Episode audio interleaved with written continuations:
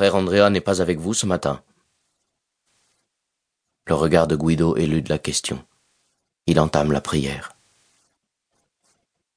Le cœur de Michelangelo se serre un peu plus. Il chasse une nouvelle fois l'idée qui le taraude. La prière est finie. Les frères restent, incapables de revenir sur leurs pas, de s'éloigner. Michelangelo hésite à attendre leur départ pour commencer la dissection. Le poids du lin décide pour lui. Dans un bruit sec, un pan du tissu tombe, dénudant une jambe d'homme. Michelangelo la regarde attentivement. Les poils sont longs et blonds. L'intérieur du genou est recouvert par un léger duvet. La cuisse est vigoureuse. Il n'a pas besoin de l'inciser pour sentir la densité des muscles attachés à la rotule. Le pied est fin. Les ongles sont propres et parfaitement coupés.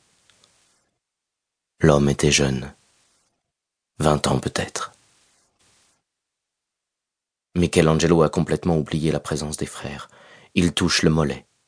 Comme il l'avait deviné, la peau est souple, à peine cireuse. Le cœur de Michelangelo bat à tout rompre. Avec délicatesse, il découvre entièrement le corps. Le sexe est caché par un linge. Il ne regarde pas le visage. Pas encore. L'idée qui cherchait à s'immiscer a maintenant envahi son esprit. Le torse est imberbe. Les tétons, couleur corail, hissés sur leurs petits monticules de chair, flottent sur la peau immaculée. Les proportions du corps sont parfaites, telles qu'il les avait imaginées. Andrea, c'est toi qui gis sous mes yeux, n'est-ce pas?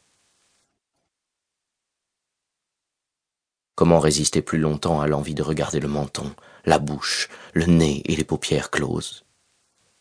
Définitivement closes. Un râle s'échappe de la gorge de Michelangelo et va frapper la voûte. Ce bruit extirpe les frères de leur immobilité. Guido tend une petite Bible à Michelangelo. Il a laissé cela pour vous, maître. Le sculpteur reste muet. Il aimerait demander ce qui s'est passé, ou tout simplement pourquoi. Mais il n'y arrive pas. Rien à part ce râle. Les frères s'éloignent. Michelangelo est maintenant seul dans le silence de la pierre. Il range sa lame et la petite Bible dans sa besace. Jamais il n'a touché le visage d'Andrea.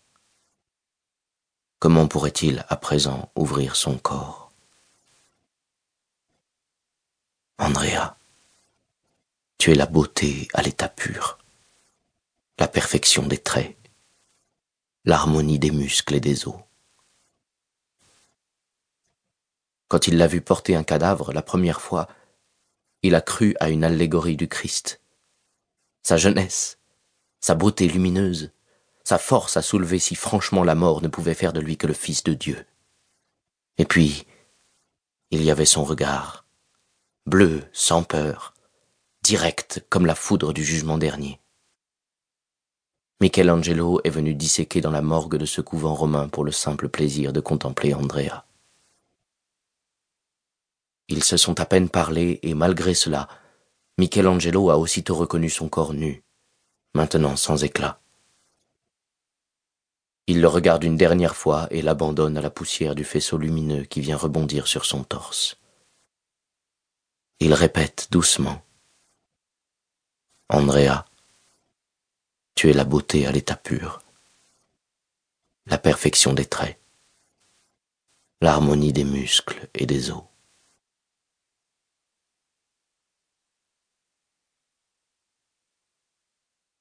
Le voyage Michelangelo, bouleversé, ne veut pas rester un instant de plus à Rome. Il partira seul. Son assistant le rejoindra plus tard, à Carrare. La commande que lui a faite le pape, quelques semaines auparavant, lui donne une bonne raison de fuir. Là-bas, il oubliera. Il en est presque sûr. Dans son sac en cuir, il met quelques habits chauds, le printemps dans les montagnes peut être humide et froid, une paire de choses en peau de chien, ses ciseaux à marbre préférés, le petit livre de Pétrarque que lui